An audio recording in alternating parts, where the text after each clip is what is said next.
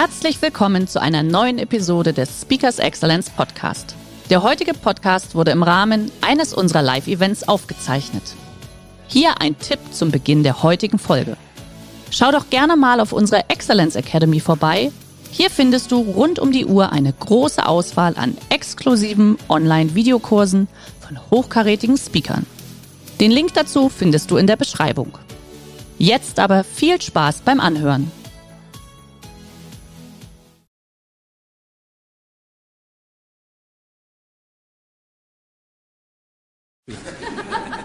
Einfach weil das da oben so fest eingebrannt ist, der kann sich das nicht mehr vorstellen. Und jetzt kommen wir zum eigentlichen Problem bei dem inneren Schweinehund.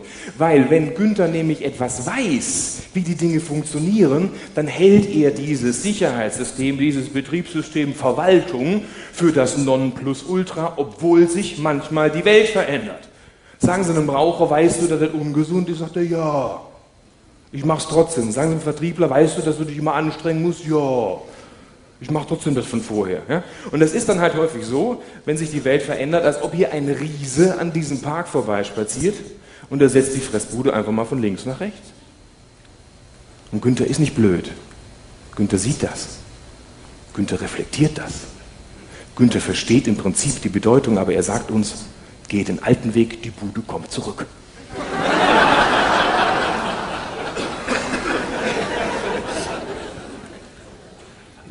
Und jetzt haben wir eines der grundsätzlichen Probleme definiert, was wir mit unserem inneren Schweinhund haben, denn das Kerlchen, das wird mit der Zeit größer. Ne? Das wird dick und fett und faul und träge und aus dem kleinen süßen inneren Schweinehund ist dann irgendwann mal so einer geworden. Ja? Der Kollege ist gewachsen, ja, sind gute Freunde miteinander. Ja? Wir wissen doch, wie das Leben so funktioniert. Ja, das geht, das geht nicht. Wir wissen genau, wie wir leben, auf welche Weise wir leben, wo unser Job ist, wo unsere Kunden. Wir leben jetzt in so einer Art Gartenzwergzone. Kennen Sie das? So Günthers kleine Welt. Ja, da wissen wir alles, alles, alles auswendig, ja? In unserem persönlichen Leben. Die Psychologen sagen dazu Komfortzone. Ja? Das ist unsere Komfortzone, da sind wir in dieser Komfortzone, unsere Welt. Ja? Unser Supermarkt, unser Müsli, drittes Regal von links können wir blind reingreifen. Und wehe, die räumen die Regale um. Randale, ja? Unser Urlaub jedes Jahr Mallorca, alles sieht zu Hause nur ein bisschen wärmer. Ja? Also das ist so, wir haben es einmal im Kopf drinnen. Und das Gemeine ist aber, das Gemeine ist, sobald wir im Leben etwas verändern wollen, wenn wir wachsen wollen, müssen wir uns Herausforderungen stellen. Und Herausforderungen sind außerhalb unserer bequemen Zone. Ja? Da müssen wir drüber, über unsere Mauern. Das Gemeine ist, welches Gefühl kriegt Günther, wenn er darüber soll? Der kriegt Schiss, logisch, klar, ich versuche das zu demonstrieren. Liebe Herren, stellen Sie sich vor, das sind Sie. Sie sind Mitte 20, mega erfolgreich, bestens ausgebildet, beste Perspektiven im Leben. Das Einzige, was Ihnen zum vollkommenen Glück noch fehlt, ist eine Frau. Und jetzt sehen Sie Ihre Traumfrau, so wie Sie sie sich immer gewünscht haben, auf der Party plötzlich neben sich stehen. Günther registriert das sofort, er sagt, boah, die ist es. Los, die sprichst du an, wenn du sie das nächste Mal siehst.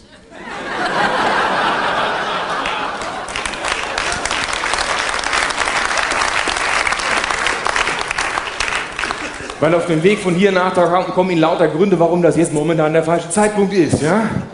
Mensch, du, was, wenn du die störst? Was, wenn die dich nicht mag? Ja? Mensch, hast du zu viel gesoffen? Hast du nicht genug gesoffen? Wie auch immer. Also, wenn sie so drauf sind, dann im, sie imaginieren sich hier eine Grenze rein. Und jetzt hat ihr Gehirn gelernt. Sie haben es überlebt. Und sobald es die nächste Herausforderung kommt, wissen sie ganz genau, was sie machen müssen. Ne? Und spätestens hier hat Günther gelernt, bist halt kein Frauentyp. Ja, ja, Sie lachen. Eben mal ganz im Ernst. Jetzt mal, kennen Sie das?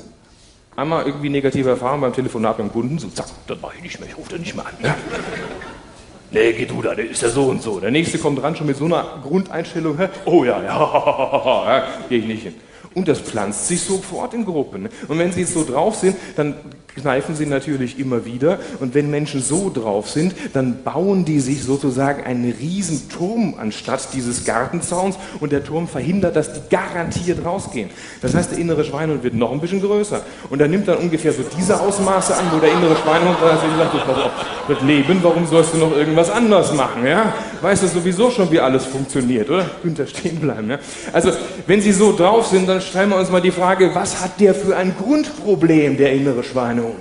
Und jetzt nochmal, wie heißt das Gefühl, was uns daran hindert, über die Grenze zu gehen? Rufen Sie es mir hoch. Das ist Angst, logisch, Günther hat Angst. Und es gibt drei Urängste von Menschen und von inneren Schweinehunden. Urangst Nummer eins. Das ist die Angst vor Misserfolg. Ja, früher in der Steinzeit sinnvoll. Also wenn Sie mit einem Säbelzahntiger kämpfen und Sie haben Misserfolg, ist schlecht. Die Angst vor Misserfolg, heute neurotisch übersteigert, das sind die Menschen, die sagen, ich muss immer alles richtig machen. Keine Fehler. Keine Fehler, keine Fehler. Immer genau nach den Regeln spielen. Kennen Sie die Typen? Dann haben Sie ein Problem. Die Urangst Nummer zwei, die ist auch ganz gemein. Das ist die Angst vor Überanstrengung. Also früher im Dschungel sinnvoll, ja, Nahrungsmittelangebot knapp, müssen wir wirklich kämpfen, damit wir was auf, auf, auf die Hüften kriegen. Dann machen sie nicht einfach Spaß ein Marathontraining. Da könnte jeden Moment der Säbelzahntiger um die Ecke kommen. Aber heute neurotisch übersteigert heißt diese Angst, also mir muss alles leicht fallen.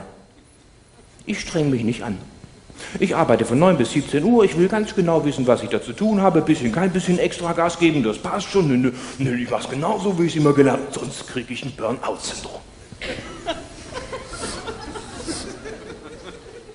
Und die Urangst Nummer drei, die ist ganz besonders gemeint, das ist die Angst vor sozialer Zurückweisung. Angst vor sozialer Zurückweisung heißt, wenn ich irgendetwas mache und ich verscherze es mir mit den anderen, im Dschungel sinnvoll, dann stehe ich alleine da im Kampf gegen den Säbelzahntiger.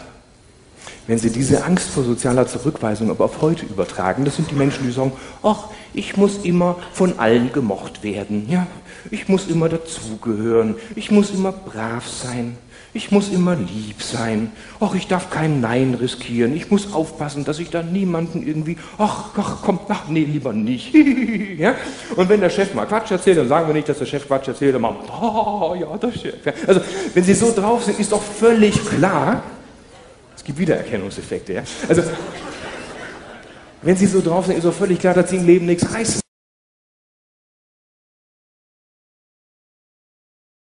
Der heutige Vortrag hat dir gefallen? Dann schau dich doch gerne auf unserem Kanal um oder sei live bei einem Forum dabei. Weitere Informationen findest du in der Beschreibung. Bis zum nächsten Mal.